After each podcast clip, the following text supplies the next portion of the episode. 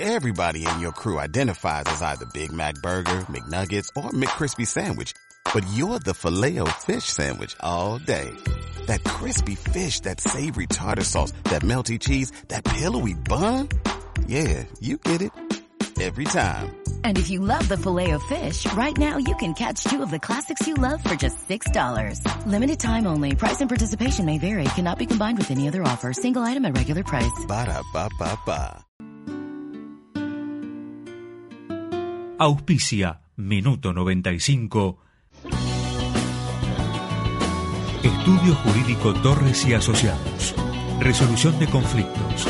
Asuntos civiles, comerciales y laborales. Derecho de familia. Reclamos por alimentos. Sucesiones. Asesoramiento jurídico inmobiliario. Derecho penal. Con profesionales en cada ramo. Comuníquese al 15 3568 5892. 15 3568 5892. Enterate de todas las novedades de Racing ingresando a orgulloracinista.com. Videos, notas, entrevistas, estadísticas y todo lo que vos querés saber de Racing.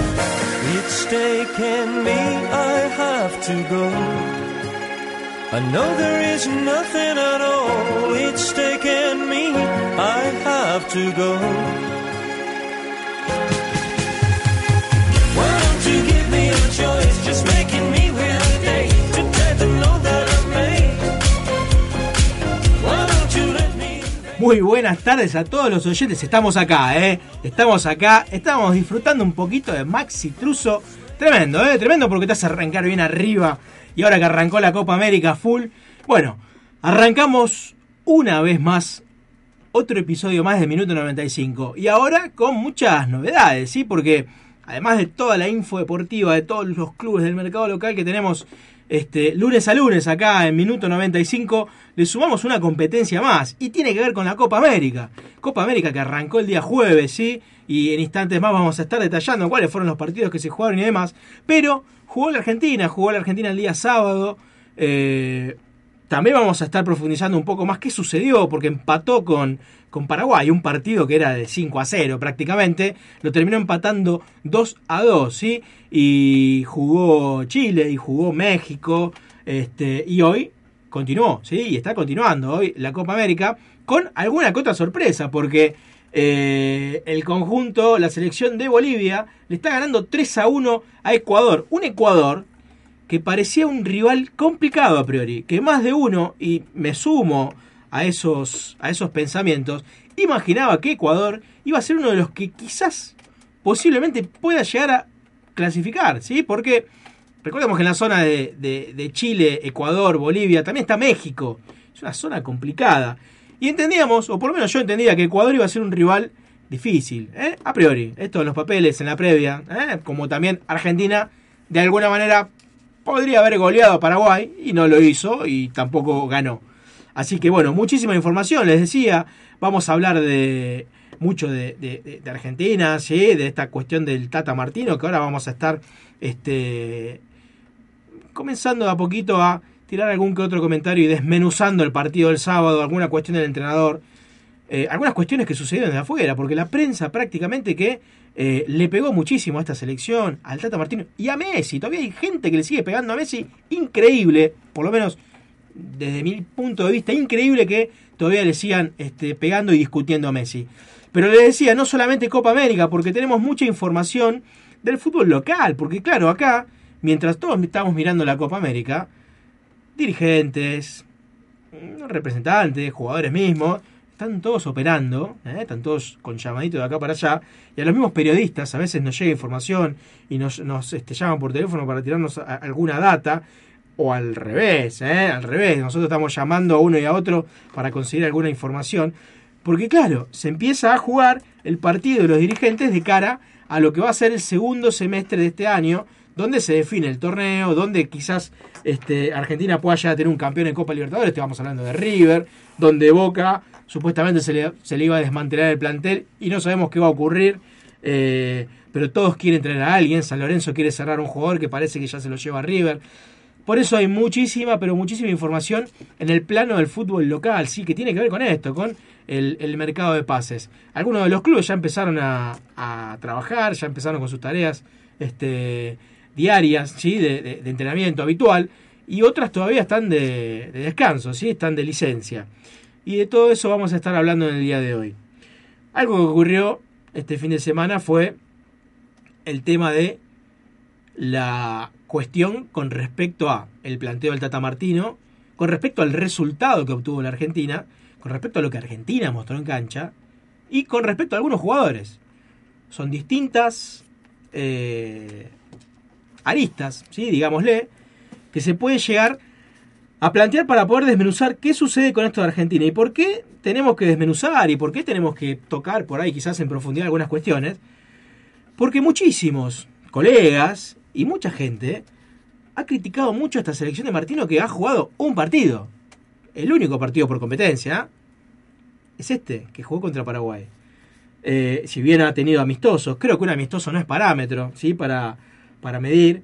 Y la, lo único, el único parámetro que Argentina tiene este, para empezar a, a medirse y, ver de alguna manera cómo está es, en principio, la Copa América, ¿sí? que es lo más importante después de jugar un mundial. Eh, el mundial, precisamente, y la clasificación al mundial. Esos son los únicos parámetros que tiene. eh, vamos a meter a la prensa también, ¿sí? Nos vamos a incluir. Para poder medir con una vara medianamente correcta. Porque un amistoso con, como los que jugó Argentina, con países que no son futboleros, que nunca jugaron un mundial, es algo medio desequilibrado para poder de alguna manera analizarlo. Ahora, ya en el primer partido que juega Argentina por Copa América, competencia pura, ya empiezan los cuestionamientos, ¿sí? Y quizás vamos a iniciar un poquito la cuestión. Ahora voy a pre- presentar quién está en la mesa y después lo vamos a continuar porque eh, hoy se comunicó con nosotros Nahuel Prolo y nos decía, vengo bastante enojado y, y voy a, a tirar ¿sí? este, a distintos colegas porque no puede ser que estén cuestionando a Argentina, al Tata Martino. Así que bueno, vamos a ver qué es lo que dice Prolo cuando esté llegando. Veremos qué es lo que nos comenta Valentín Mateucci también, ¿sí? Este, eh, sobre lo mismo, más allá de la información que maneja él de Independiente. Eh, pero quien también está acá en la mesa y estaba algo enojado, por eso vamos a ir hablando de a poquito, es el señor Ramiro Leguizamón, más conocido como el Chino. Buenas tardes, Chino, ¿cómo le va? Buenas tardes, Pablo. Buenas tardes, noches, ¿no? Porque está un poquito oscurito ya. Sí, igual 7 de la tarde, tarde todavía, ¿no? Abrimos con el buenas tardes y Buenas cerramos con el buenas noches. Es- así es, a las 9 ya sería buenas noches. Y bueno, sí. Bueno, ex- exactamente. ¿Lo siguiendo... noto como- ¿Está con frío? Está teniendo un poquito de frío. Está bastante Ahora arropado el vamos, chino. Sí, vamos. Una capita, ¿no? Una no mire, el, aire- está el chino, miró la- no mire el aire acondicionado, ni se le ocurre prender. La calefacción, lo voy a prender en cualquier momento. ¿Es calefacción eso? Sí, creo que ¿O sí. es solo tira aire- frío? Tira aire caliente, me Ah, parece. bueno, entonces está bien. Vamos a chequear igual después. Este, bueno, siguiendo atentamente lo que decías vos, ¿no? De la, de la Copa América, de que... No me tire todo, rivales tire, tire- tire- complicados. tíreme un título, tíreme la línea Sí, solamente. sí, sí, este, bueno, hay rivales complicados, sí, y bastante molestos, sí. ¿Con quién? Con el DT y con algunos jugadores. Bueno, ahora en, en instantes más me va a explicar por qué está molesto con el DT. No olvidemos que, bueno, de todas formas es el DT el que pone los 11 jugadores en cancha, él tiene la decisión. Bien, yo ya le aclaro desde ahora que defiendo a este eh, grupo de jugadores, ¿no? Que fue convocado para esta Copa América, grupo que puede modificarse durante el transcurso de estos años previos al próximo Mundial. Pero para esto, que ya está estipulado, bueno, obviamente uno va a bancar al grupo, por lo menos de mi lado, y también, de alguna manera, el Tata Martino, pero ojo, tampoco no vamos a, eh, yo por lo menos le voy a dar carta blanca este, al entrenador, sí, tiempo para trabajar y demás, pero no matarlo como lo están matando en todos lados. Este, si tengo que trasladarlo a una balanza, mi balanza quizás inclina un poquitito más para el lado de el Tata Martino, darle un poco a la derecha. Pero ojo, asterisco, marcar algunos errores, como el partido con Paraguay, que creo que Argentina lo pierde por error desde el banco de suplentes, ¿sí? No es solamente el Tata Martino, sino que también tiene que ver, y, y en esto incluyo también a los colaboradores, ¿sí? Porque eh, el cuerpo técnico es responsable, ¿eh? no solamente el Tata Martino. Eh, también- obviamente los pone el Tata Martino, ¿sí? También darle mucho mérito al rival, ¿sí? Paraguay jugó un muy buen partido en el segundo Yo no, tiempo yo no le doy mérito. La verdad no le daría mérito al rival. Pero ahora, ahora lo vamos a analizar, ahora lo vamos a ir analizando. Déjeme saludar antes a el señor Matías Casalín, ¿sí? este, que está en el día de hoy operando, nos está acompañando. No sé qué opinión tiene Matías, pero después le vamos a hacer que enchufe el micrófono y que nos tire alguna línea, ¿eh? que nos cuente a ver qué piensa. Me tira un título, Matías, tranquilo, de, de este partido que jugó la selección y también qué es lo que viene, porque esto no termina acá. Argentina tiene un partido durísimo, ¿eh? Los que, lo, que, lo que se viene, eh, y bueno, después veremos qué quedará para la última fecha de la clasificación. ¿sí? Sería un fracaso que Argentina no clasifique, pero creo que es muy temprano decir eso cuando todavía se faltan algunos partidos por jugarse. Bueno, pero con un punto en la tabla de posiciones es como que ya en este momento tenemos que empezar a hacer especulaciones y hacer cuentas. Y eso no está bueno, más con el plantel que tiene la selección yo- pero argentina. usted está haciendo cuentas. Y dependemos mucho del otro rival también. ¿De quién depende? Y sí, porque del otro lado, o sea, tenemos tres equipos más en la tabla de Yo le voy a posiciones. decir una cosa. Argentina no depende de nadie. En este Argentina no depende de sí mismo. Argentina gana los partidos que le quedan. Pero si se hubiese ganado, el planteo sería otro, no estaríamos hablando de cuentas y de números.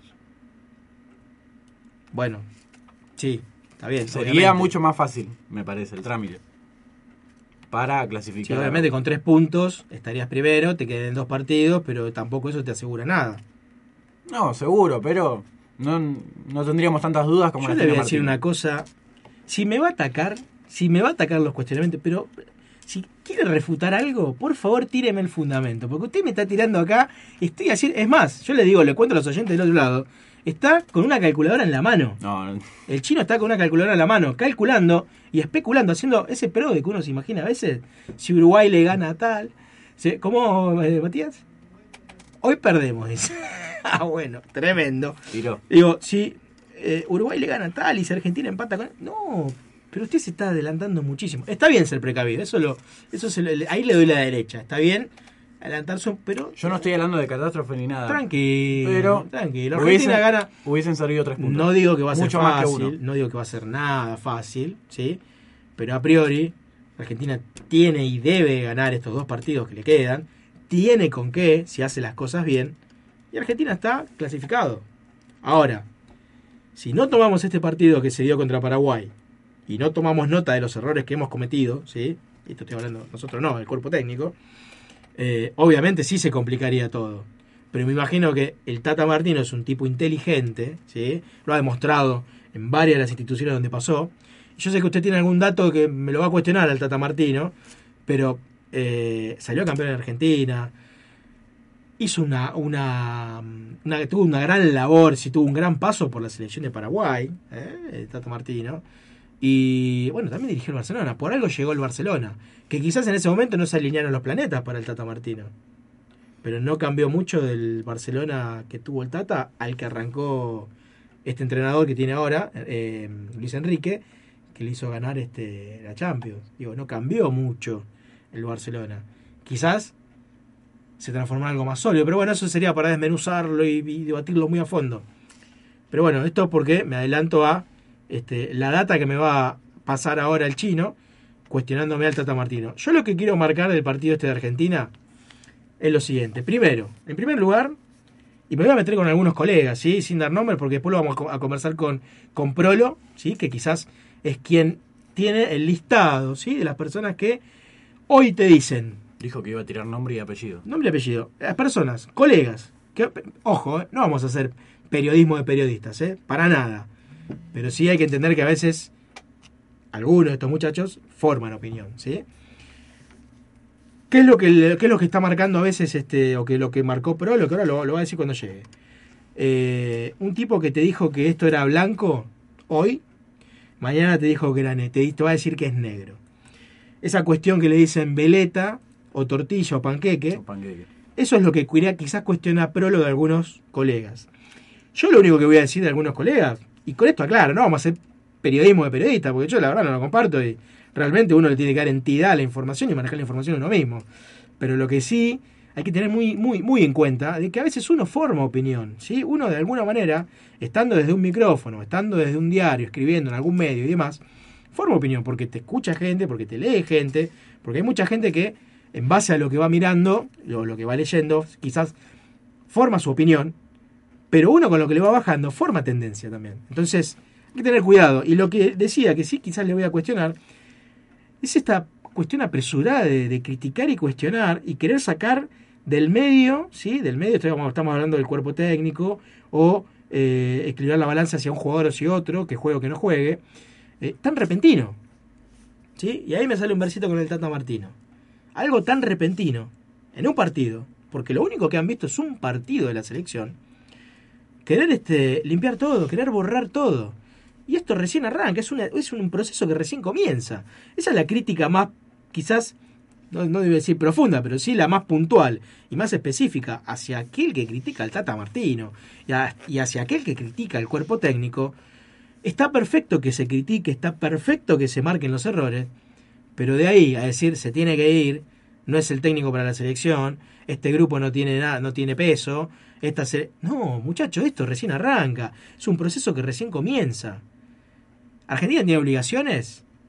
Sí, pero ¿por qué tiene obligaciones? Porque se la plantea Argentina misma, la misma selección se lo plantea. El mismo grupo de jugadores se planteó esta obligación de ganar la Copa América. ¿Por qué se planteó esto? Porque Argentina salió subcampeón en el Mundial, porque estuvo ahí nomás de salir campeón del mundo.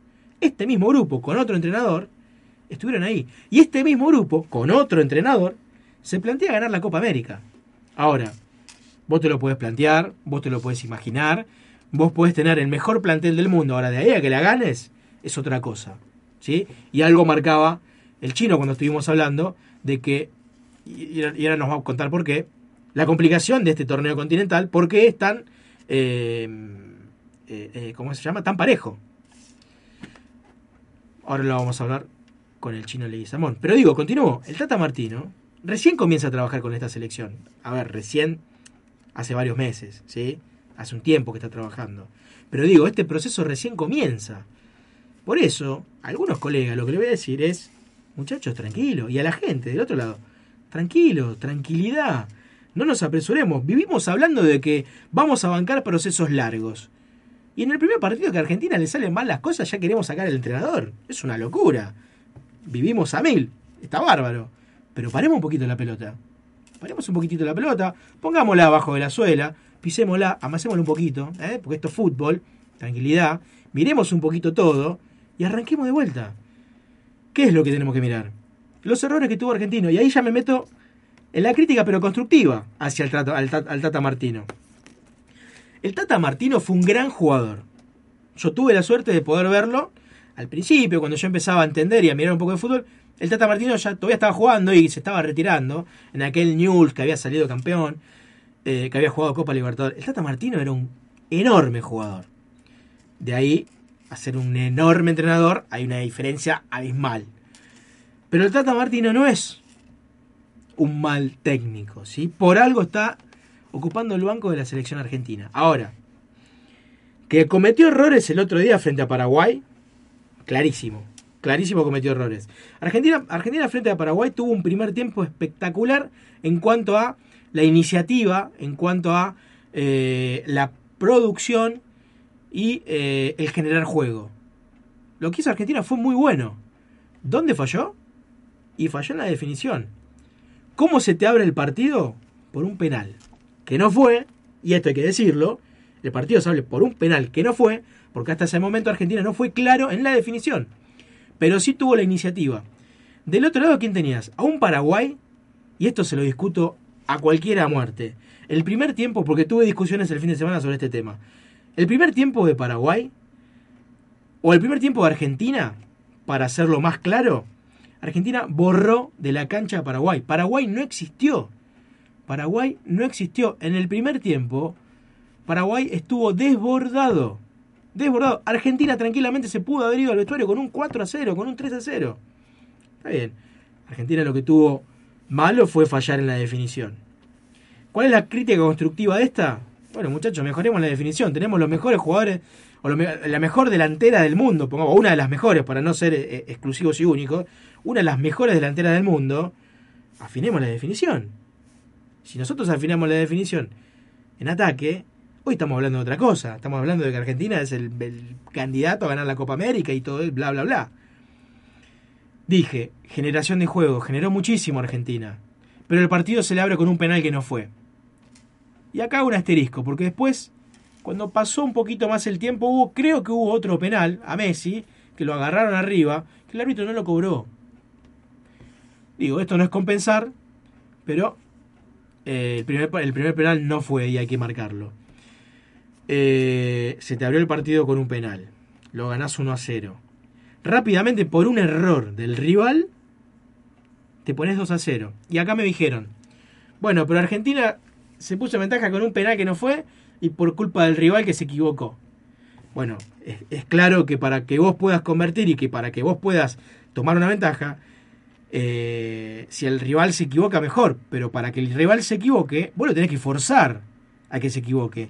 Hay que forzar el error del rival. Y esto Argentina lo hizo.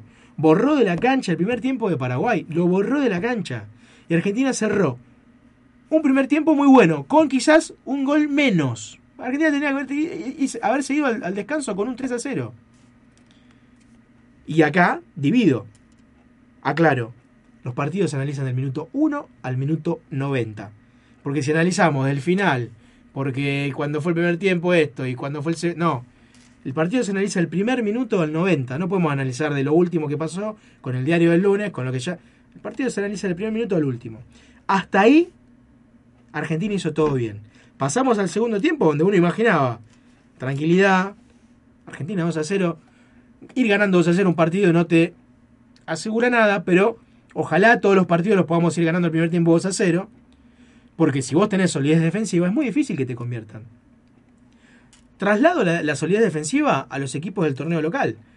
Hay equipos en el torneo local, y voy a dar el ejemplo de Racing, que tiene mucha solidez defensiva.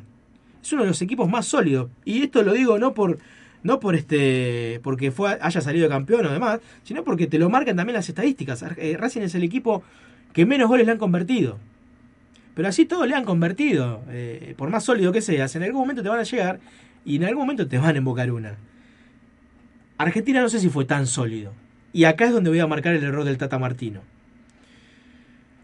Cuando Argentina está ganando 2 a 0, empieza a mover el banco. Y en vez de cerrar el partido, ¿sí? Porque cuando, antes de que se meta algún que otro cambio, Paraguay le empezó a llegar a Argentina. Y Paraguay se empezó a despertar, pero no por mérito propio de Paraguay, sino por iniciativas individuales, ¿sí? De algunos jugadores paraguayos, que obviamente le das un metro de ventaja y te van a vacunar, le das un metro de ventaja y te van a comer crudo, dudaste un segundo en ataque y te van a romper las piernas, porque Paraguay. No deja de ser Paraguay. Por más mal que juegue, por más mal que venga, eh, ojo, yo estoy diciendo esto por el partido que vi, ¿eh? Capaz que Paraguay termina clasificando, capaz que Paraguay termina saliendo campeón. Por eso digo, esto nunca lo vamos a saber. Esto es fútbol y puede pasar cualquier cosa, como lo que pasó el sábado. Paraguay se despierta porque Argentina lo deja. Eh, y acá es donde marco el error del Tata Martino. No puedes ir ganando un partido 2 a 0 y que el equipo rival, ¿sí? el que va perdiendo, te llegue con un contragolpe. No puede pasar nunca eso. Esto, en el ABC del fútbol, no te pueden llegar con una contra y casi te convierten por un contragolpe cuando estás ganando el partido 2 a 0. Y acá es donde sí hay que generarle la crítica constructiva al Tata Martino. Argentina quedó partido al medio. Creo que, a ver, por ahí me equivoqué, pero me parece que vi un 4-2-4 con una cosa partida al medio, ¿sí? con Argentina en ataque, con poca solidez defensiva. Argentina tardaba en replegarse y Paraguay tuvo varias contras. No puedes, yo digo 2 a 0, pero hasta venimos a decir 1 a 0. No puedes ir ganando un partido y que el rival te llegue de contragolpe. Cuando estás ganando no te pueden llegar de contragolpe. Y acá está el error del Tata. No generarle la solidez y no cerrarle el camino. Macherano, muy solo. ¿Y saben a quién me hizo acordar esta selección del sábado? Aquella que vimos contra Alemania, la selección de Maradona. Un equipo completamente partido al medio. Está bien que en esa no sabíamos a qué jugábamos. Era mucho más criticable aquella selección. Porque tuvo esos mismos errores en otros partidos y no los mejoró. Este sí tiene el primer error y habría que mejorarlo. O habría que tocar unas tuerquitas para mejorar esas funciones. Después de eso, queda en manos del entrenador generar solidez, meter un cambio, digámosle, defensivo, porque tenés que equilibrar el medio campo, porque te tenés que cerrar un poquito atrás. Y después de ahí puede pasar cualquier cosa. Uno puede meter las herramientas, puede meter las jugadoras del campo. Los que definen son los jugadores. Aedo Valdés te clava un golazo de afuera del área, donde agarra un Romero que estaba adelantado, ¿sí? que venía de tapar una pelota espectacular. Pero en esa, en esa jugada lo agarra adelantado y le clava un golazo. Un gol de otro partido. Se te ponen 2 a 1. Y así toda Argentina tampoco se cerró. Porque Argentina pudo llegar al tercero. Pero le daba esa chance a Paraguay de que te, de que te llegue de contra nuevamente. Y se generó un partido palo y palo, ¿eh? palo y palo, con un rival muchísimo inferior que Argentina, ¿sí? Y acá marco otro error del Tata Martino. No podés jugar al palo y palo, al golpe por golpe, cuando vos sos muchísimo más superior al rival que tenés enfrente.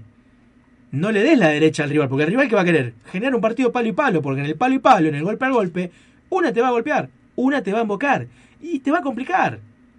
Entonces, ¿cuál fue el error de Argentina? No cerrar el partido, no generar cambios este, de alguna manera defensivo, quizás por poner a todos en cancha, por jugar, querer jugar, eh, poner a jugar a Tevez, por ponerlo a, a que no sé para qué entró Higuaín, realmente no sé para qué, si ya había entrado Tevez, no sé para qué entró Higuaín.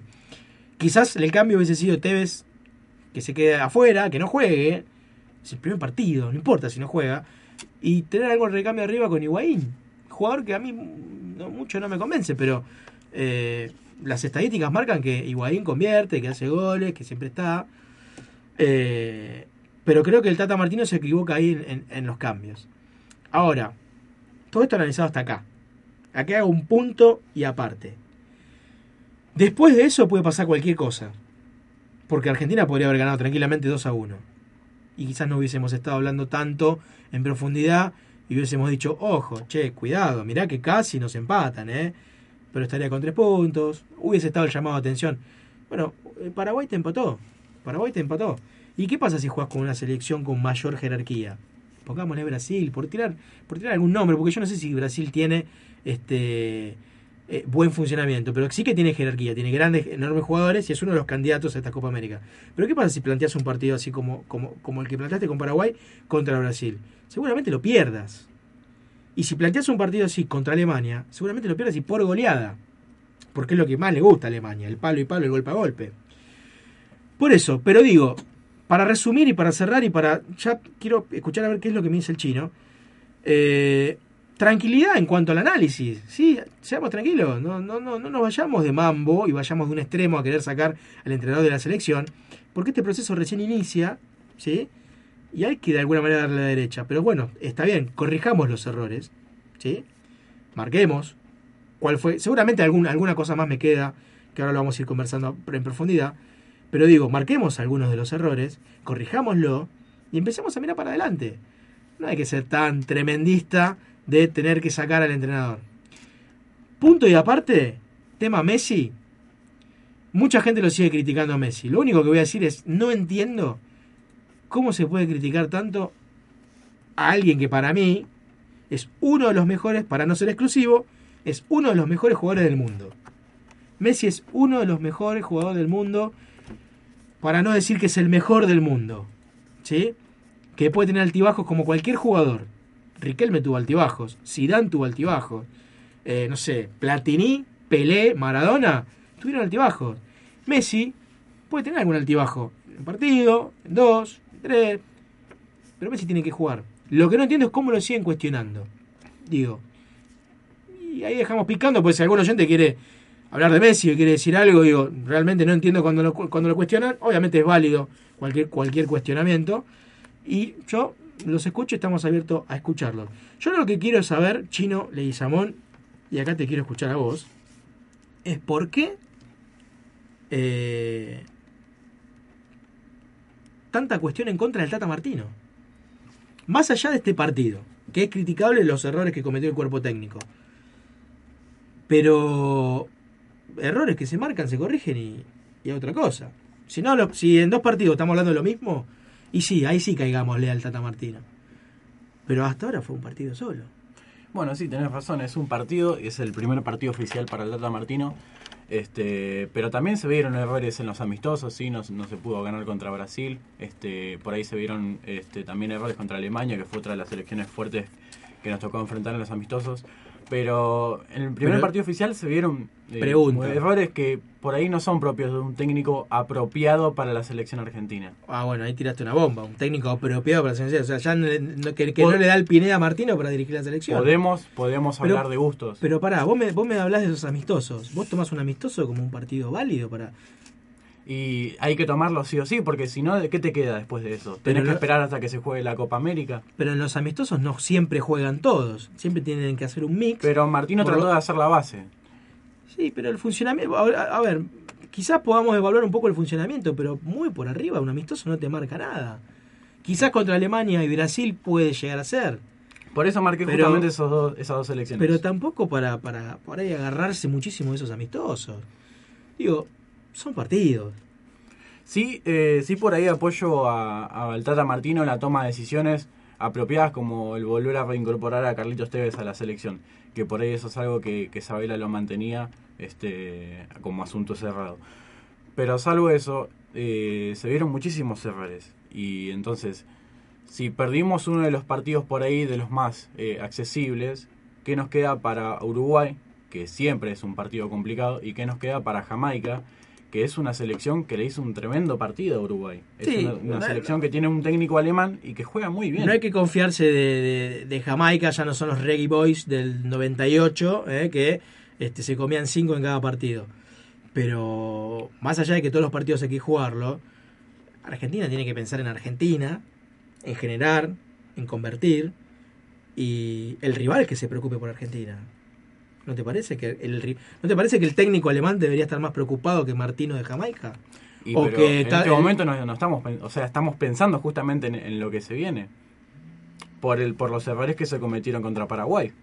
Pero eh, ¿por qué están pensando en lo que se viene? Porque sí o sí hay que ganar. Porque, Porque, vos estás, la, porque con la calculadora. Porque casi que no hay margen de error. Argentina debe ganar sí o sí.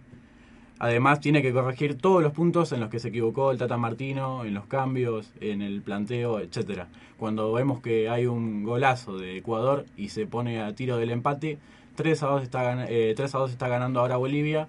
Este, un golazo de afuera del área, tremendo. Decíamos, puntos flojos de la, de la selección argentina. Ante todos los cambios, ¿sí? Este, no, no nos olvidemos que Paraguay es una selección que más allá de que sea un poco eh, bruta de lo físico, si se quiere, este, tiene muchísima potencia física. Y Argentina no supo contrarrestar eso. Entonces, en el segundo tiempo, cuando ve que se viene el 2 a 1, este, podría haber metido un cambio para controlar el partido, para tenerlo más tranquilo. Bueno, eso es una, eso es una cuestión que sí Y es eso- responsabilidad del entrenador. Y en eso, ¿qué pone? Dos nueve de área. Que en mi opinión, eh, no podría, no, no pueden jugar Tevez, Higuaín, Messi y María. Por ahí, eh, todos lo que pensamos en ese momento era que lo iba a sacar a Di María. Que por ahí no estaba pasando por un buen momento, que a veces cuando le tocaba la pelota, eh, fallaba en la toma de decisiones, se equivocaba, entregaba la pelota, por ahí hacía una de más o una de menos.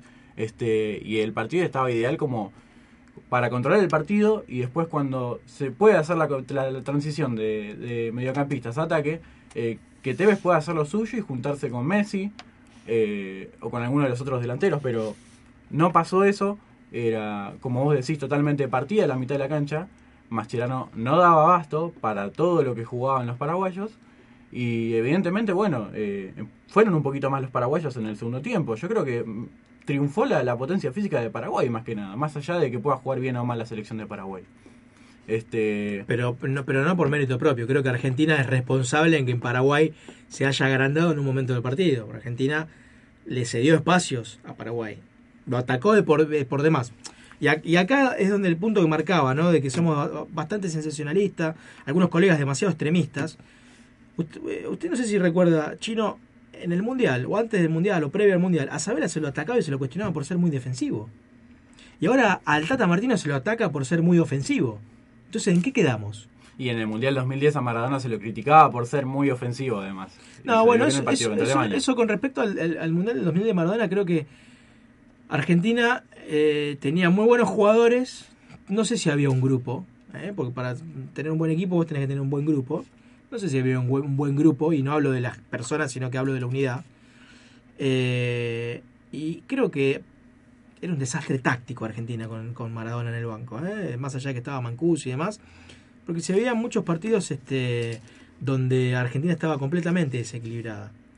Pero algo que me recordó el partido de Paraguay. El partido de Paraguay, me- me- en un momento, cuando yo veía que Argentina defendía con dos personas, con tres jugadores, Y con manera totalmente todos fusilado. corriendo, mirándole la camiseta al jugador rival, y el rival que atacaba con cuatro tipos de contragolpe, ganando el partido. Dije, esto, esto es Argentina-Alemania del 2010.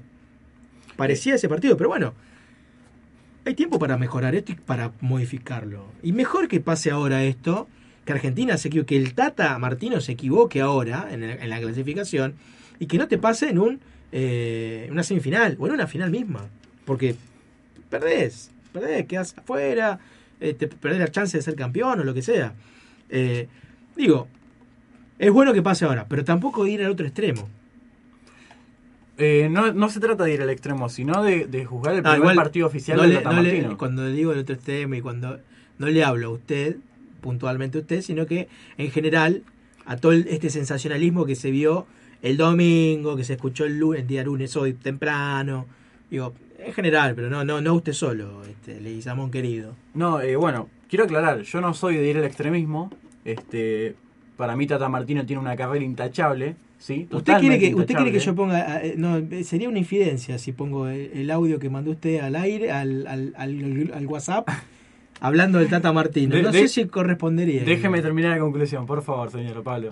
Este, para mí, el Tata Martino tiene una carrera totalmente intachable, sí, es un tipo muy ganador, pero no deja de ser el, el técnico, no, para mí no es el apropiado para la selección argentina.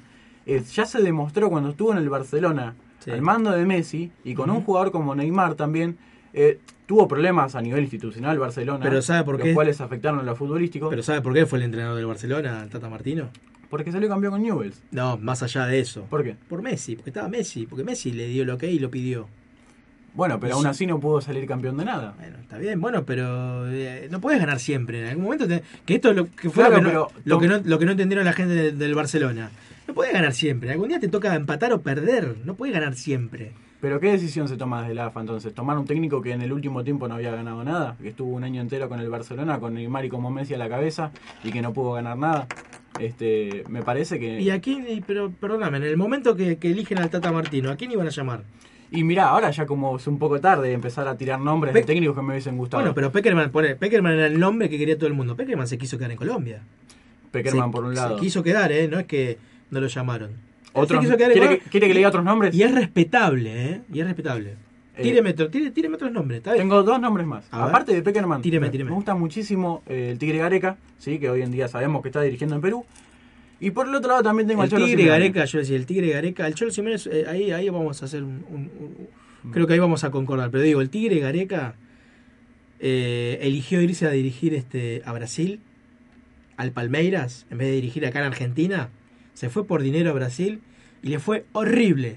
Horrible le fue el Palmeiras. ¿Usted sabe por qué le fue mal en el Palmeiras a, a Gareca? ¿Por qué? Porque no- los jugadores no entendían la idea de juego de él, porque no sabía hablar bien portugués. Bueno, pero para eso están los traductores. Y bueno, evidentemente no funcionaron. Ah, bueno, pero no, no, es, no es motivo, excusa y demás. Le fue horrible en, en- en- en Brasil. Veremos ahora en Perú. Yo en Perú pongo una fichita, ¿eh? Pero no sé si en ese momento Gareca era el técnico para la selección. Sí, Simeone. Simeone quizás me guste. Simeone hasta el día de hoy me gusta. Lo mejor hubiese sido que argentina. Sabela continúe. La decisión, aparte de- de la eso. decisión fue de Sabela de no continuar. Pero bueno, Sabela ido. ¿eh? Retirado ya de, de- de la conducción técnica. Eh, Gareca, Simeone, Martino. Le voy a meter en esa lista a Ramón Díaz. En ese momento se hablaba de Ramón Díaz. Digo, de lo que se eligió, no creo que haya sido la peor opción el Tata Martino. Y no, pero me parece que. Yo me hubiese quedado con otros nombres, pero pasa por una cuestión de gustos. La realidad es que ahora ya no se, no, no se puede elegir otros nombres, tenemos que esperar. Yo este, le digo, yo te rompería el mercado, yo me iría, pero recontra de mambo, porque sería así. No sé del otro lado cómo lo tomarían, eh, el nombre que le voy a dar ahora. Pero un, un entrenador para Argentina hubiese sido el Pep Guardiola. ¿Por qué no? Bueno, ¿Por si qué vamos, no pensar? Pero bueno, ya ahí estaríamos rompiendo todo, rompemos el mercado, nos vamos de mambo. eh, seguramente Va. pueda, pueda llegar a aceptarlo Guardiola, porque es, a ver, es un desafío. El tipo que ganó todo en el Barcelona que pueda llegar a estar en Argentina. Ahora, Hay que ver cuánto cobra el Guardiola, si la AFA tiene el dinero para bancarlo, seguramente lo tenga, pero hay que ver y hay que plantearse para tomar esa decisión un proyecto a largo plazo. Seguramente la AFA planteó el proyecto de selección a largo plazo con Sabela, que no pudo, y tuvo que caer en Martino. Y después, de las opciones que usted tenía, eran todas diferentes. No es lo mismo Martino que Ramón Díaz, completamente diferente Simeone, y estos tres completamente diferentes al trabajo que hizo Sabela. Por eso no había, o da la sensación de que no había, un proyecto planteado para la selección argentina. En ese momento estaba Grondona. Bueno, este punto aparte del extremismo de irse al lado de Guardiola, eh, le voy a tirar otro nombre que a mí se me había ocurrido, pero me parecía sinceramente una locura, tanto como el de Guardiola.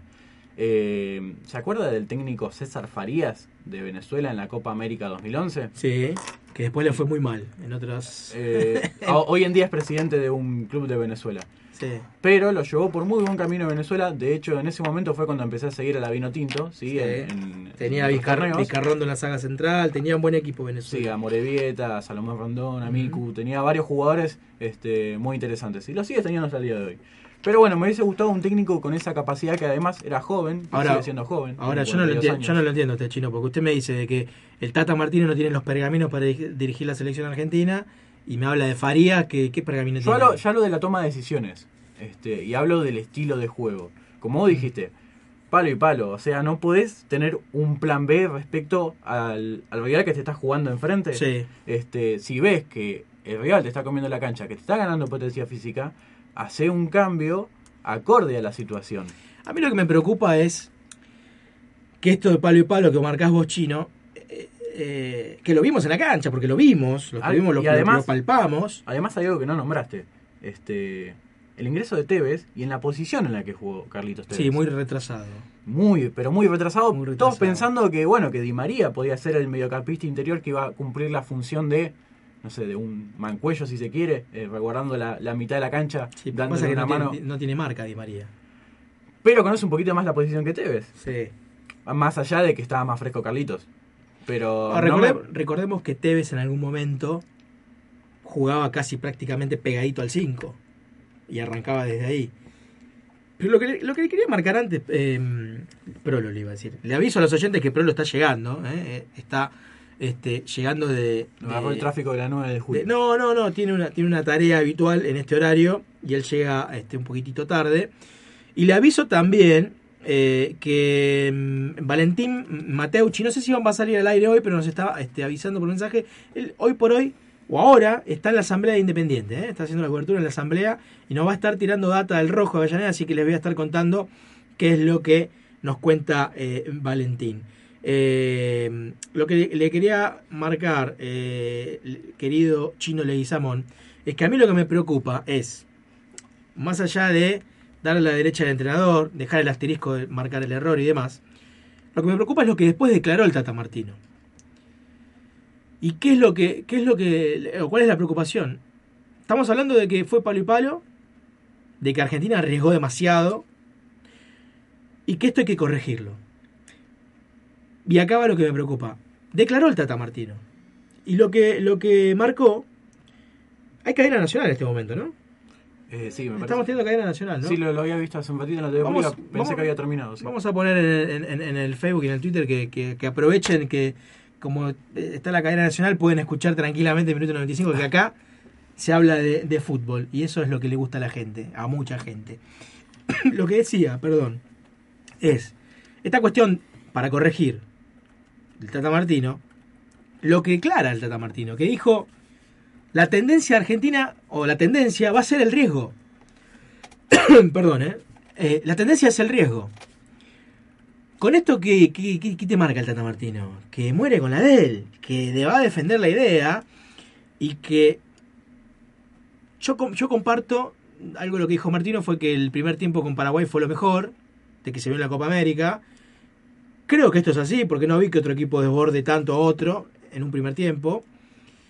Eh, pero sí tengamos en cuenta que lo que se vio en el segundo tiempo fue lo peor de un equipo en la Copa América también. ¿eh? Pero digo, la preocupación es, si el Tata Martino para él la tendencia es el riesgo, acostumbrémonos a que Argentina, si no lo liquida en el primer tiempo, va a sufrir lo que sufrió con Paraguay.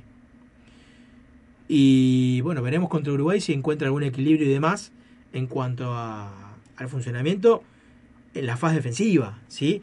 Pero digo, el Tata Martínez es un tipo inteligente, es un técnico inteligente, que trabaja bien, sé que trabaja bien.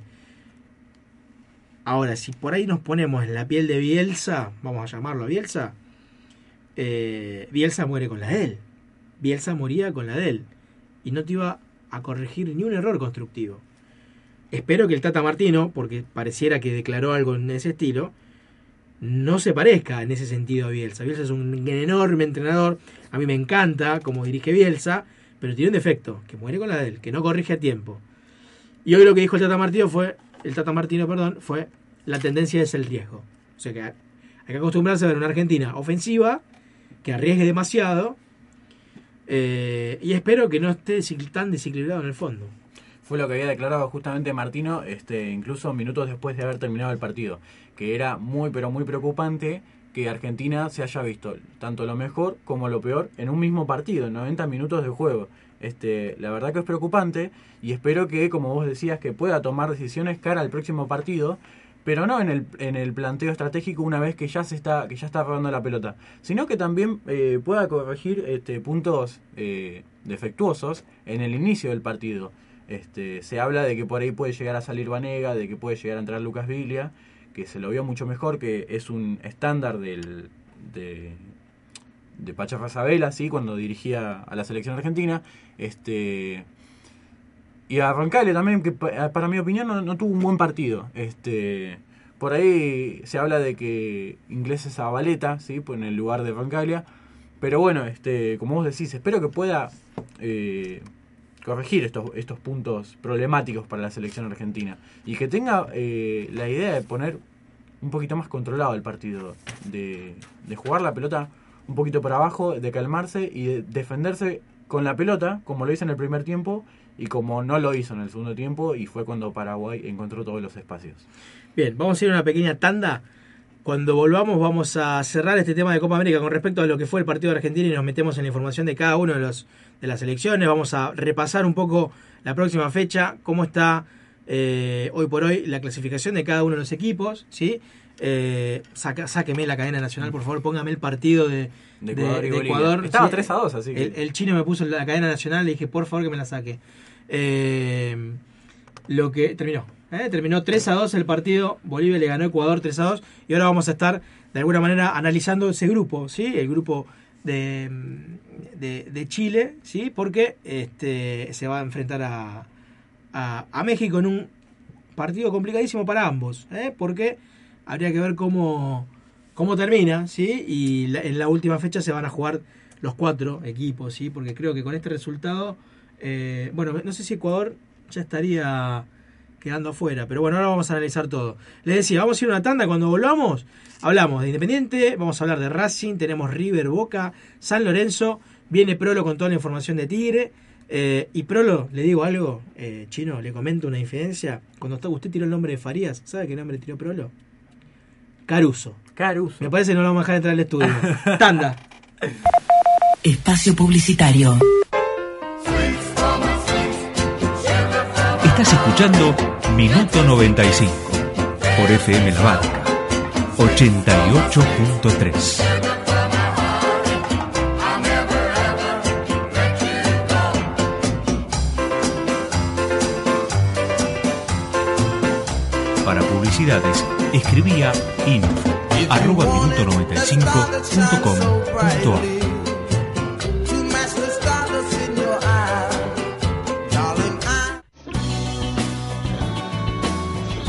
Jurídico Torres y Asociados.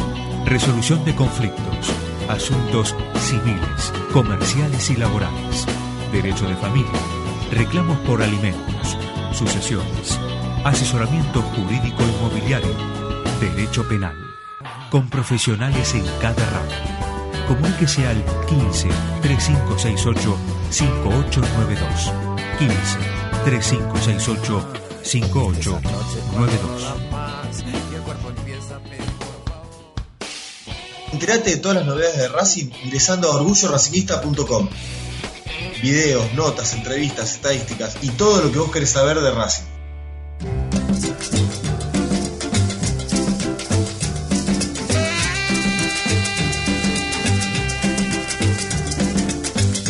Contactate con nosotros por Twitter arroba minuto 95 ok y por Facebook www.facebook.com barra minuto 95.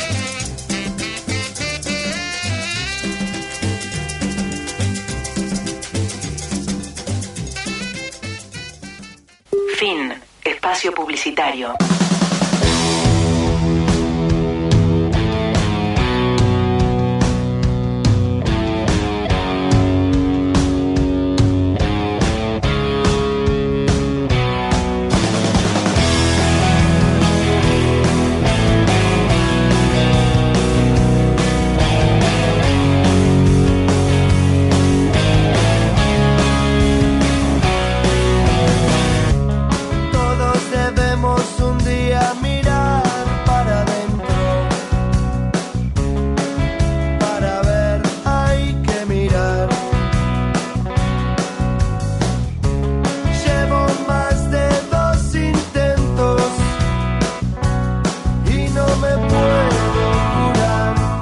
Continuamos en minuto 95. Déjeme un poquitito de fondo, a ver, déjeme un poquitito de fondo. No te va a gustar, ¿eh? No te va a gustar. La Banda, banda uruguaya. Banda uruguaya, así es. Bueno, ya de a poquito nos vamos metiendo en la previa, ¿no? Escuchando una banda uruguaya. Que dicen que es una banda uruguaya, pero me dieron el dato de que la banda uruguaya tiene un uruguayo y tres argentinos. Eh, si mal no me equivoco, el cantante es argentino. Después eh, son, creo que ocho en la banda. Habría que ver bien la, la nacionalidad de cada uno. Eh, ¿Y dónde nació cada uno exactamente? lo que me habían dicho era que eh, había gente que estaba en Uruguay, pero que era argentina, este, que hablaban de banda uruguaya, pero que en realidad había un uruguayo y todos argentinos. Así que Mm. después lo vamos, lo vamos a chequear eso, a ver este, si es tan así como, como se comenta. Le, Bueno, cuento, le cuento una perlita antes de, de terminar. Este, Tíreme. El viernes me fui a ver una banda uruguaya, ¿sí? la Vela Puerca, bastante conocida acá en Argentina. Estuvieron en el Luna Park y era la primera vez que iba a ver a la banda esta. Y en un momento lo- los canticos, en el agite de la banda, eh, empezó a cantar todo el público, eh, ni cipayos, eh, no, cipayos o argentinos, pero chilenos no. Así Bueno. que... una pavada. No, una, una perlita, qué sé yo, es para contar. Sí, sí, sí. Eh, sí, sí, sí, Pablo. sí. Los uruguayos y los este, argentinos ti- son de cantar en contra de, de- de Chile. Pero bueno, seguramente en Chile también cantan. Pero la realidad es que eso es una pavada. Yo quiero escuchar a Matías Casalins. Lo tengo a Matías Casalins del otro lado con el micrófono preparándolo. Porque yo quiero que él me cuente de alguna manera y que me lo resuma en un título, ¿no? Eh, eh, En alguna línea. ¿Qué piensa o cómo vio esta cuestión de Argentina y el Tata Martino? A ver, Matías, cuénteme. No le gustó la selección, ¿no? No, para nada, chicos, ¿eh? No se lo escucha, no se lo escucha. Ahí. Toque el botón, ahí se lo escucha perfecto. ¿Le gustó la selección? No, para nada.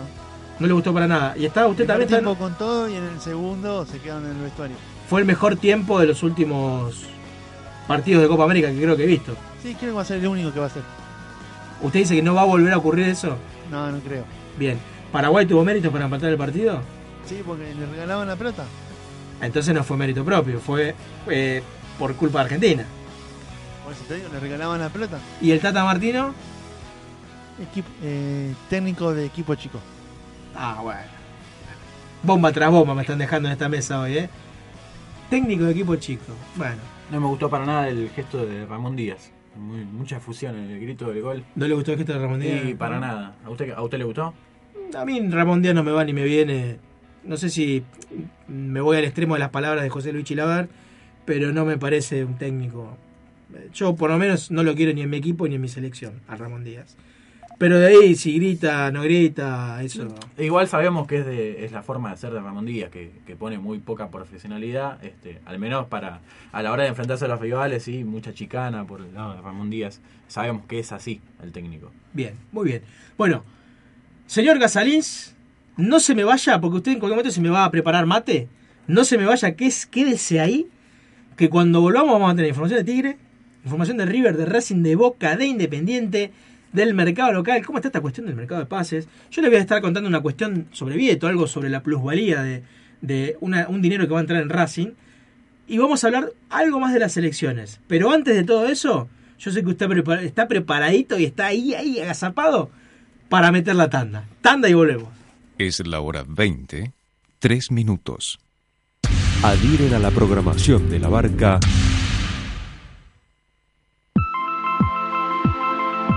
Remises Madero, 20 años sirviendo a nuestra comunidad. Remises Madero, unidades confortables, conductores idóneos, puntualidad. Remises Madero, en Madero 1292, San Fernando.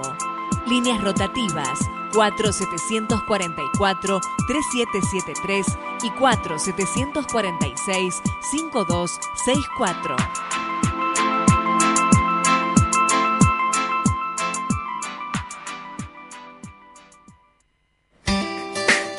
Prosegura Activa protege lo que más querés y te da tranquilidad para disfrutarlo, porque contás con el respaldo, el profesionalismo y la tecnología de la empresa líder en seguridad que monitorea tu casa las 24 horas y que ante una emergencia te brinda asistencia con su flota de acudas. Además te ofrece un 25% de descuento en el abono durante un año, contratando el servicio de alarmas monitoreadas.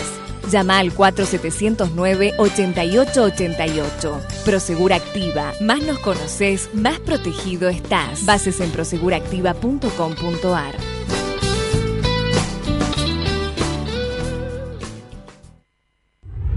Continuamos con la programación. Seguí en la barca.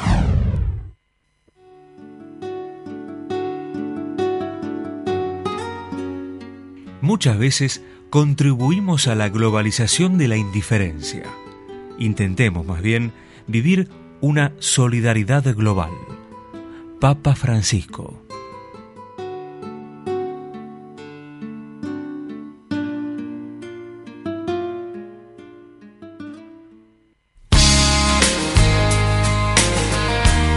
Vos nos elegiste. Por eso somos la radio de San Fernando. Pero con nuestro mensaje, con tu mensaje, derribamos fronteras. Naveguemos juntos en el 88.3.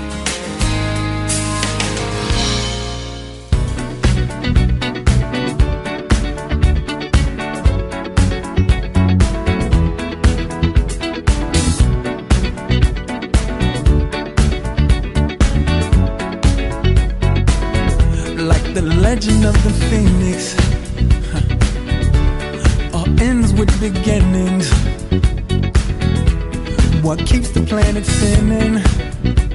Ah, the force from the beginning.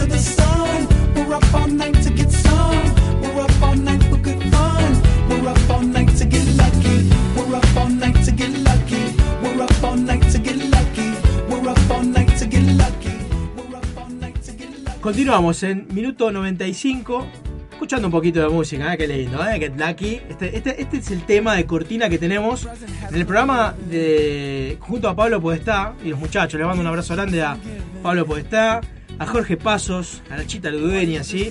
Eh, que estuvimos esta mañana haciendo el programa Orgullo Racinguista, ¿sí? Con toda la info de la academia, eh, que muy bien este, nos han dado este, data del mercado de pases, que en un ratito vamos a estar contando. Voy a aprovechar también para saludar a otro de los muchachos de Orgullo Racinguista, que es Fernando Flores, ¿eh? el querido Titoski. Fernando Flores, le voy a mandar un abrazo enorme, que fue quien compartió conmigo este, la cobertura de la conferencia de prensa de Diego Coca en el último partido frente a Vélez. ¿eh? Tuvimos la chance de estar ahí junto a Diego Coca haciendo algunas preguntas de cara a lo que se venía ahora el segundo semestre. Vamos a saludar a alguien que acaba de llegar a la mesa antes de dar información del Club Atlético Independiente, ¿sí? Prolo Nahuel, querido, ¿cómo le va? Muy buenas noches, Pablo Torres, Chino, Mati y a la gente que está del otro lado. Yo le cuento a los oyentes. Del otro lado, cuando ven que hay algún silencio y estamos quizás hablando algo serio, profundidad, tratándolo de alguna manera profesional, como corresponde, van a empezar a escuchar ruidos. Computadoras que se prenden. No, hoy no traje la turbina, ¿eh? Bolsos, bolsos que, que hacen este, el ruido del, del, De la Ziploc. del- del- la Ziploc, el cierre, ruidos de camperas que se tiran contra una silla. Es- es- eso es porque llega Sí, Prolo. Acá estoy. Llega Prolo. Acá estoy. Acá estoy, como, la- como el video del narigón. Acá, Aquí estoy, aquí estoy escuchando, venía escuchando atento, sí, lo que decían. Escuché muchas cosas en las cuales coincido, en otras no, sí. Dígalo, Eh, dígalo ahora, dígalo ahora. Lo digo ahora, bueno, eh, por ejemplo, escuché Farías por ahí, yo nombré a Caruso, ya que eh, nuestro actual técnico, el Tata Martino, es muy ofensivo y traigamos uno defensivo, ¿no? Así contentamos a la gente. Porque el Por problema fue la ahí- defensa. Por ahí con Caruso zafamos el descenso. Por ahí con Caruso zafamos, ¿no? Eh, quiero transmitirle a la gente tranquilidad, muchísima tranquilidad. Eh, el Tata Martino tiene contrato para largo. Le hago una Sí. pausa en lo de Caruso, muchachos, hablemos en serio. ¿eh? Seguro, por eso le estoy Hablemos diciendo. ¿cierto? Si vamos a hablar en serio, déjeme decirle que estuve muy ofuscado por todos los comentarios del fin de semana Sí. de periodistas que supuestamente saben de fútbol. Que ¿Usted no sabe de fútbol? sí, sí, Usted- pero usted los, periodista los supuestos, No le dé entidad. los no supuestos, por eso no los voy a nombrar, si no yo los nombraría No, con nombre y apellido, Ah, ¿no? nómbrelo, si no- Eh, a los periodistas de la radio número uno en deportes. Va a tirar una bomba y no, no me lo Sí, nombra, ¿cómo es? eh, no, no tengo problema, Vilota, López, etcétera, etcétera, etcétera. Vilouta, sí. Vilouta, López, López, periodistas de TN, sí, sí, sí. que son eximios en, De en fútbol. De TN. Los periodistas de TN Deportivo. con los de- muchachos sí, de yo no tengo problema. ¿Pero qué dijeron los de TN? No se escuchó. Eh, ataron la continuidad del Tata Martino. ¿Quién? ¿Nico Singer? Así es. ¿Nico Singer fue? Todo el mundo, todo el mundo de TN. Ataron la, la continuidad del Tata Martino a. Desde esta mesa, acá somos amigos de Diego Rusiti, el que Así está es. en TN, pero Diego Rusiti no fue tan crítico. Diego como- Rossetti no, pero todos, todos, absolutamente todos, hasta la chica del clima, Bueno, eh, atando ¿A la continuidad. del la hasta, Ma- clima? hasta Matías Casalís, sí, ¿sí? que dijo que el Tata es eh, director técnico de un equipo chico, sí, atando la continuidad de nuestro DT sí. al campeonato de la Copa América. Entonces, me parece que es un momento de que tenemos que transmitir tranquilidad, Entonces yo voy a llegar a- recién empieza. Entonces yo voy a llegar a otra conclusión. Dígame. Que no quería llegar a eso, pero sí lo voy a tirar ahora. Digo, no quiero pensar de que más de uno está haciendo fuerza para que Argentina quede afuera y que no gane esta Copa América, o que quede afuera Así es, tempranamente en esta Copa América para operar para que llegue otro entrenador. así es. No quiero que no, no quiero creer que eso va a suceder.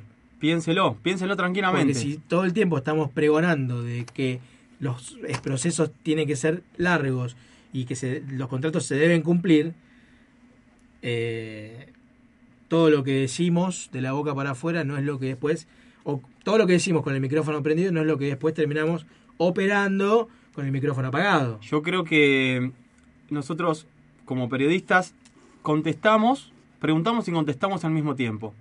Antes de pisar tierras chilenas, ya fuimos campeones de la Copa América. Ya lo estábamos levantando. Argentina era el único candidato y tenía No, que ganar. No, No, una, una cosa es Déjeme, ser déjeme candidato. que, déjeme que le, le explique. Una, una cosa es ser candidato y tener la obligación por Una lo que cosa vos es- tenés. Exacto, una cosa es ser Vas una candidato por Ferrari, nombre. Sí, una por Ferrari nombre. A jugar una carrera de bicicletas. Por nombre. Tenés que ganar. Así es. Por nombres. ¿Sí? Pero ya se le aduce un campeonato. Eh, un equipo que jugó un excelente primer tiempo. Nunca lo vi jugar así a Argentina. La verdad que me generó muchísima emoción. ¿Sí? Por más que a muchos le pese. Ya hablamos del partido. No, no, no, no, pero usted, déjeme, usted déjeme la bomba, usted déjeme la bomba que me quería tirar. Le tiro la bomba. eh, en dos llegadas de Paraguay fueron dos goles. Creo que tuvieron 100% de efectividad. Y se le cae mucho el planteo de Martino, si bien tuvo Le errores. voy a preguntar lo que le pregunté a, Dígame. a Casalins. ¿El Paraguay lo empata por mérito propio? Yo creo que no. Fueron dos eh, errores o desaciertos del fondo argentino. Uno que queda mal parado en el medio Sí. por un desnivel en cuanto a En defensa-ataque. el, el desacierto del, del- del planteo táctico de no cerrar el partido. Seguro, pero ahora yo le pregunto a usted. Eh, Yo le pregunto a usted. Se criticó una Argentina frente a Alemania por no ir a buscarlo, por no definirlo. ¿Sí? Con Savera en el banco. Con Sabela en el banco. Sí. Se criticó un subcampeonato en vez de valorarlo. ¿Sí o no? Se lo criticó. Se criticó a un Messi. Eh, No sé quién ha Somos el único país que Eh, critica a Messi. sí, eso. Pero ¿Sí? yo eso ya lo dejo de lado porque Bien. no entiendo Pero cómo no lo ser deje de lado, porque esas son las cosas que hacen, esas son las cosas que hacen agrandar todo esto. No, bueno, pero hay que dejar de lado. que ¿A quién Sí. cuestiona a Messi? Eh, Es porque no lo vio jugar. O, Bueno. O, o que dice, no, porque ¿por qué no hace los goles en el Mundial? O por qué en el Barcelona hace goles en el Argentina. Eso es una pavada. Seguir discutiendo para eso mí es una pavada. es una pavada también decir no se enfrió el partido. ¿Sí? ¿No, ¿No qué? No se enfrió el partido. No se, no se pateó la pelota afuera. No se eh, enfrió, no se llevó el freezer, no se dejó de atacar, no se defendió. Eso me parece una pavada. Yo- me que creo que eh, eh, Paraguay se encuentra con el empate, obviamente mérito, mérito propio en mucho no es. Eh, Paraguay se encuentra con el empate. Si Paraguay, si a Edo Valdés le, no sé, le, se le, le, le- le agarraba un calambre en el momento que le pega largo, la pelota va afuera, o a la taja Romero porque por ahí está, Seguro. estaba mal parado Romero, pero Estaba por ahí la, la- la agarra Romero. ¿Y qué estamos hablando de una victoria argentina con un baile en el primer tiempo? ¿Qué? basta de hablar, Esto es exitismo. basta ¿eh? de Es- periodistas resultadistas, es Pablo. tal cual, el resultado en el de papel y de- en base a eso hablamos, ¿Sí? y no es Porque así. si llega Messi 30 milésimas antes y la empujas gol, el de Messi, el de Pastore, entonces basta de hablar de resultados, muchachos. Disfrutemos de una selección como Bueno, igual tampoco entremos en el terreno ese de si mi abuelita viviera. No, no, no, no, estoy hablando, por eso, por eso no quiero caer en eso. Quiero caer en una selección que la verdad a mí me contagia. Yo soy de los que hace mucho tiempo no me contagiaba la selección, no me llamaba. Y la verdad que ver a la selección como jugó el otro día, ¿sí? Está bien, en el palo por, con- por palo en el segundo tiempo, eh, quizás faltaba contención. ¿El Tata le puede haber pifiado en un cambio? Sí, muchachos, se puede haber equivocado. Pero dale tiempo, dale crédito. Recién llevan una semana de trabajo. O sea, no, no esperen ya todo. ¿sí? Creo que hay un gran proyecto, esta selección puede dar muchísimo más, pero de a poco. Si nosotros mismos la inflamos y después la pinchamos, creo que realmente no, no funciona así. Prolo, eh, buenas tardes, noches. buenas tardes. al extremo, ¿no? Se va al extremo, Eh, Prolo, ¿no? Dice que no hay que ir al extremismo, de que no hay que ser resultadista. Usted, Por usted ende, tiene un si mensaje vos- parecido al de Scioli, con fe, con optimismo. No, no, con fe optimismo no. Con tiempo, ende, con tiempo y disfrutar a los jugadores. Con tiempo y con trabajo. Así es. Con trabajo. Aprovechamos, disculpame, eh, para mandar un pequeño saludito, cortamos todo. Un pequeño saludo a Julián Taboada que nos está escuchando. Me dijo que le, le manda saludos. Yo sé por qué usted lo saluda a Julián. ¿Por qué? Porque lo trajo hasta acá. Eh, Tiene el deber y la obligación y está bien que lo salude. No, no, aparte me mandó un mensaje, me dijo, mandame saludos, te estoy escuchando. Como decíamos, eh, Prolo habla de que no hay que ser resultadista. Así y es. la verdad que comparto. Pero si no hablas de resultados, hablas de rendimiento. Seguro. Ahora, el rendimiento de Argentina no fue el mejor. Y vos decís de que nunca la había visto jugar a Argentina de este modo. Tuvo partidos mejores. En el Mundial, este, está bien, como decíamos con, con Pablo, no se pueden llegar a analizar los amistosos, pero para mí mostró una mejor versión en, los amistosos, por ahí con Alemania o con Brasil, este, y no contra Paraguay. Eh, por eso, para mí es un extremismo tuyo, Prolo, en decir, nunca la había visto jugar a la selección argentina así. A ver, en los últimos 20 años, los últimos 20 años de acá a 20 años atrás, dígame cuándo la selección jugó como jugó el sábado. El primer tiempo del sábado. No, pero No, estamos analizando va- los le 90 pregunto- minutos. No, Bueno. se va a 20 años, se va demasiado para atrás. Por eso le doy 20 años de ventaja para que usted me diga cuándo la selección argentina jugó como el primer tiempo de Paraguay. En el segundo hay millones el, de errores. El proceso de Bielsa, Sí. el proceso de Bielsa en, en la selección, eh, se han jugado muchísimos partidos. eh, vamos, a, ¿También? vamos, a, vamos a meterle mucho mejor que el partido con Paraguay. ¿Usted Mucho dice? mejor que el partido con Paraguay. El proceso de Bielsa en Argentina, Argentina era el cuco mundial. Después, por un montón de circunstancias, se va fuera en primera ronda, una locura. Algo que si volvemos a jugar ese mundial, creo que Argentina lo, lo- lo gana y sale campeón. Seguro. Pero digo, el, pro- el proceso de eh, eh, Bielsa, en el proceso de Bielsa, Argentina tuvo partidos excelentes. No sé si como el de Paraguay. Mejor, le digo aún. No, y no yéndonos tan lejos también, de más decir en las eliminatorias de- del Mundial de Brasil 2014. Argentina fue lejos la mejor selección de todas las eliminatorias. Y en los partidos que no jugaba bien, tenía la potencia de sus delanteros y terminaba goleando a todos los equipos. ¿Me, me deja mandar un saludo a Julián a mí? Yo le quiero mandar un saludo especial. Sí. Porque Julián dice, aguante Boca, Independiente y Chaca. Ah, bueno. Es un poquito Pero, complicado, ¿no? sí. Eh, bien, Un está poquito bien. de identidad. Tiene- sí, sí, sí, Bastante Eh, imparcial para... Déjeme coincidir con algo con usted, Torres. Coincido totalmente en que el Tata Martino es un fiel reflejo de Bielsa, ¿sí? Incluso si usted lo ve de lejos, Sí, sentado ojo, en ojo, la no se parece también. Ojo, tampoco, ¿eh? tampoco quise decir eso, pero sí se entiende que es de la escuela, ¿eh? de Bielsa, Seguro. como también lo es Darío Franco, ¿eh? El, el técnico de defen- el que era técnico de defensa y justicia y otros técnicos más. Pero digo, está ese fantasmita de Bielsa dando vuelta. A mí me hubiese gustado muchísimo que vuelva Bielsa en vez de Sabela o quizás en vez de el mismo Tata Martino. Pero bueno, lo que fue, lo que no fue, eso mm, no lo vamos a analizar. Pero sí, puntualmente, y algo que le marcaba antes al chino, la cuestión Bielsa, y algo que declaró Martino también, es que son técnicos que mueren con la suya, Así que es. no cambian su manera de pensar y de jugar. Y ahí es donde está el error. Recordemos el doble 9 que nunca quiso jugar Batistuta Crespo. Ahí está el error. En Bielsa. Ahí ¿sí? está el error, hay que adaptarse, hay que, hay que amoldarse al juego, al rival que tenés. No podemos ser siempre, eh, no, no podemos jugar siempre igual como una máquina. Alemania, que es una máquina, no juega siempre igual. No. Alemania sufrió con Argelia, casi se queda fuera del mundial con Argelia. Y con gana también. Y con gana. Alemania. ¿eh? Y Alemania a- muchas veces la pasa mal. Pero los Y tipos no- tienen un proceso. Y no mal recuerdo si con Estados Unidos. Si empató con Estados Unidos. Creo que sí. Creo que empató con Estados Unidos por sí, sí. grupo. ¿sí? Sí, sí. Eh, a lo que voy, creo que este grupo, el mismo que dirigía Sabela, tiene una evolución. ¿sí? Se notó una evolución en la cancha que, insisto, hay muchas cosas por mejorar y una de ellas es la transición en mitad de cancha. Creo que Paraguay el sábado pasaba muy rápido de defensa ataque, por eso se dio el palo por palo. Insisto, no coincido con el cambio de Tevez e Higuaín. Yo hubiese puesto uno de los dos, ¿sí? No entiendo bien la posición de Tevez. Como decía Torres, en un momento Tevez arrancaba cerca del 5. Eh, creo que en la mitad de la cancha estuvo el eje de la cuestión.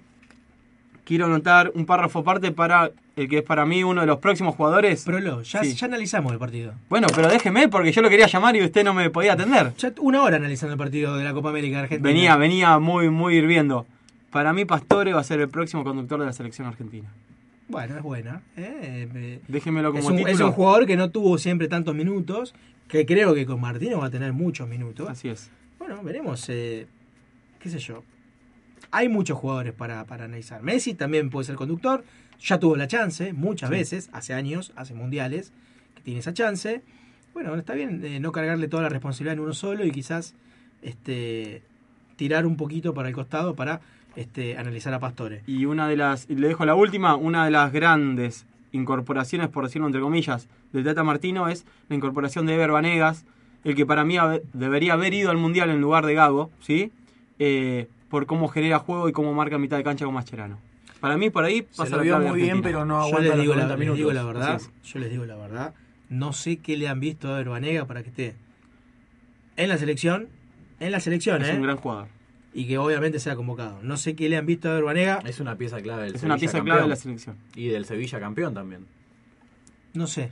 No me gusta de Verbanega, también, pero es un gusto, es un gusto personal, ¿eh? Yo No lo, que por ahí tengo para agregar de Verbanega es que por ahí no te aguanta físicamente un partido de 90 Seguro. minutos. Para mí no es un jugador de selección Verbanega. Puede ser muy bueno en Boca, puede ser muy bueno en Sevilla, pero para mí no es un jugador de selección, como si quizás lo de Macherano, como quizás en algún momento lo fue Gago. Gago para mí no está, está lejos de Juan. Yo creo que Argentina necesita de otros jugadores en ese sector del campo. Videla probablemente. No, no, no, no, no sé si Videla, Videla, eh, a ver, tuvo un, un- tuvo una gran actuación en la Copa, en la Copa Libertadores eh, eh, con Racing, en el campeonato que obtiene Racing, pero ahí estamos medio hablando del mercado local y quizás algo de el- el- el- la competencia sudamericana. Eh, le puedo tirar Craneviter también, otro, otro gran Craneviter es bueno. otro gran nombre que me habían tirado. Pero sí. bueno, digo, eh, lo que, a, a lo que apunto es, cortemos con el tema, y ahora le voy a tirar otro nombre más, cortemos con el tema eh, Vanega y Gago, basta, busquemos otros cinco, dejémonos de joder. Y después otra cosa, entiendo muchísimo que Higuaín es una bestia jugando en Europa, pero Higuaín tuvo muchísimas, muchísimas chances en la selección, ¿sí? es un gran jugador, y hay otros que están pidiendo pista, ¿sí? mirando para atrás. Uno, por ejemplo, Dybala. Uno, por ejemplo, es Vieto, el otro, por ejemplo, es Dybala. Son tipos. No digo saquemos a Higuaín y pongamos esto. Fíjate a quién vas a sacar Dale para, una chance. para que estén en el plantel. Seguro. Para que empiecen a trabajar con la selección, porque son jugadores que te pueden dar muchísimo más. ¿sí? Tienen ese plus adicional que lo hacen diferente. Yo creo que el nombre de Higuaín pesó muchísimo en la toma de decisiones de- del partido del sábado. Además de que Higuaín no tuvo un buen partido, de que le tocó Como el de Tevez, ¿no es cierto? Como el de Tevez que era necesario que entre por la presión que generaba la hinchada. Higuaín tranquilamente, Pero por ahí te tranquilamente podría generaba- haber entrado. Higuaín. Pero si metiste a Higuaín, no lo metas a Tevez. Así es. O si lo vas a meter eso. a Tevez, no lo metas a Higuaín. Así es. Más en posiciones raras, porque Y Higuaín... sacá a Di las María, dos ve- las dos sacá a veces, Messi. Las dos veces que lo vi jugando a Higuaín, lo vi recostado sobre la derecha y tirando centros. Así es. Al revés, ¿no? Eh, Estaba el Kun Agüero, no tiramos la- la- centros. La, fórmula invertida. Y- Dos cortitas le digo con respecto a eso. Eh, Mauro Icardi, uno de los grandes goleadores de Italia, no es querido y aceptado por el grupo, por eso no va a ser convocado en esta selección. Se lo digo desde Eh, ya. le doy la derecha al Tata Martino, porque Mauri Cardi, más allá de lo que sea dentro del campo de juego, vos para ganar algo, para, Necesitas un para- grupo unido. Necesitas un grupo. Y si vos no tenés un grupo unido, Así es. esto es un desmadre, ¿eh? lo que ya ha sucedido muchas veces, y eh, lamentablemente no llegás al objetivo que te planteás. Así ¿eh? Para poder llegar a esos objetivos tenés que tener la, un- la unani- unanimidad y la Del grupo. unidad del grupo. Se están olvidando también otro nombre importante que es Franco Di Santo, que también ha sido convocado No, en pero estos ese- ese era un partidos. jugador de, era un jugador de, de Isabela más que... Y me la, parece, se- ¿eh? y la segunda cortita, usted nombró a Diego Simeone como posible entrenador de la selección. Se Seguramente en el, barajó- en el futuro va a ser entrenador de la Yo tengo selección. la, la- la información clara que me llegó de AFA, que Diego Simeone fue, fue de una de las carpetas que se barajaba para ser el técnico de la selección. sí, es, y fue, es información pública esa, Prolo. sí. Simeone, ¿Y por qué fue dado de baja? ¿Usted Ramón, sabe? Ramón Díaz. ¿Usted sabe por qué fue dado de Ahora, baja? ahora me lo va a decir. Simeone, Sí. Ramón Díaz. Eh, obviamente se pedía la continuidad de Isabela. El Tata Martino, Y Peckerman. Peckerman, que había dicho que no. Y el, el chino había metido a Gareca. Gareca en ese momento no, no, no, no fue, creo que no estaba en la lista. Pero sí la prensa lo había puesto también para que lo metan en Así carpeta. De todos esos nombres que le tiré, ninguno coincide en la manera de jugar. Digo, cuando se habla de proyecto, para tener un proyecto y una idea de trabajo, creo que los candidatos que tenés que tener deberían de alguna manera ser similares. Así es. Y estos Eran muy dispares. completamente. La información que tengo de un propio allegado Grandona, que tenía el visto bueno, Diego Simeone, no fue el técnico de la selección por ser muy joven. Simeone no quiso tampoco. ¿eh? Simeone no quiso ser el técnico de la selección. Bueno, Él mismo reconoció esto que, esto que está diciendo usted. sí. Simeone se consideró que era muy joven todavía para ser Así técnico. es. Que él mismo consideró que le faltaba todavía un poco más de horno en cuanto a la conducción Así técnica y que sabía que iba a tener la oportunidad y que él sentía que tenía que prepararse aún más. Lo Puede dijo ser, Simeone. esto, puede ser que en es. ese momento todavía no estaban en el Atlético de Madrid. Puede ser que estaban en- en- dirigiendo en Italia, Eh, en Catania. mm, no, me parece que, Porque eso también puede llegar a influir en algún en punto, Catania, digo. si no me equivoco. Así es. Eh, Simeone mismo expresó eso y desde ya era, el- era uno de los grandes candidatos, si no estaba en la mesa de los tres, ¿eh? no de los cinco, de los tres. Obviamente el Tata Martino al dirigir al Barcelona, uno de los clubes Atlético Madrid. ¿eh? Recién llegaba al Atlético Madrid. uno de los clubes más importantes del mundo, tenía la prioridad. Pero bueno, eh, creo que es un gran técnico y tiene el puesto bien ganado. Pero le voy a comentar algo y nos vamos Dígame, metiendo ya de lleno en la información rapidita del mercado local, porque es muchísima. Le voy a contar eh, rapidito esto. Grupo A, la en- Sí. lo está encabezando en este momento Bolivia con dos partidos jugados. Apa, Sigue Chile con tres y tiene que jugar ahora su partido con México, que tiene un punto. Y con cero unidades Ecuador. ¿Qué puede suceder acá? Eh, que si Chile gana su, gana su partido, sea el primer clasificado de, sea el primer clasificado, ¿sí? Y que Ecuador ya, ya esté prácticamente afuera. Después pasamos al grupo B, y este es el grupo donde está Argentina. Uruguay con tres puntos, Argentina y Paraguay con uno, y Jamaica cierra con cero. ¿sí? Esto se va a estar jugando la fecha, y ahora el chino nos va a estar contando cuál va a ser este, el horario de cada uno de los partidos en el día de mañana. Sí, Y el grupo C, ¿sí? donde hay sorpresas, eh, o donde quizás iba a haber más sorpresas todavía. Brasil que ganó su partido sobre la hora con Perú, sobre la hora, ganó 2 a 1, lidera con 3 puntos, lo persigue Venezuela con 3 puntos también, Perú y Colombia con 0. La sorpresa obviamente está del lado de Colombia, ¿eh?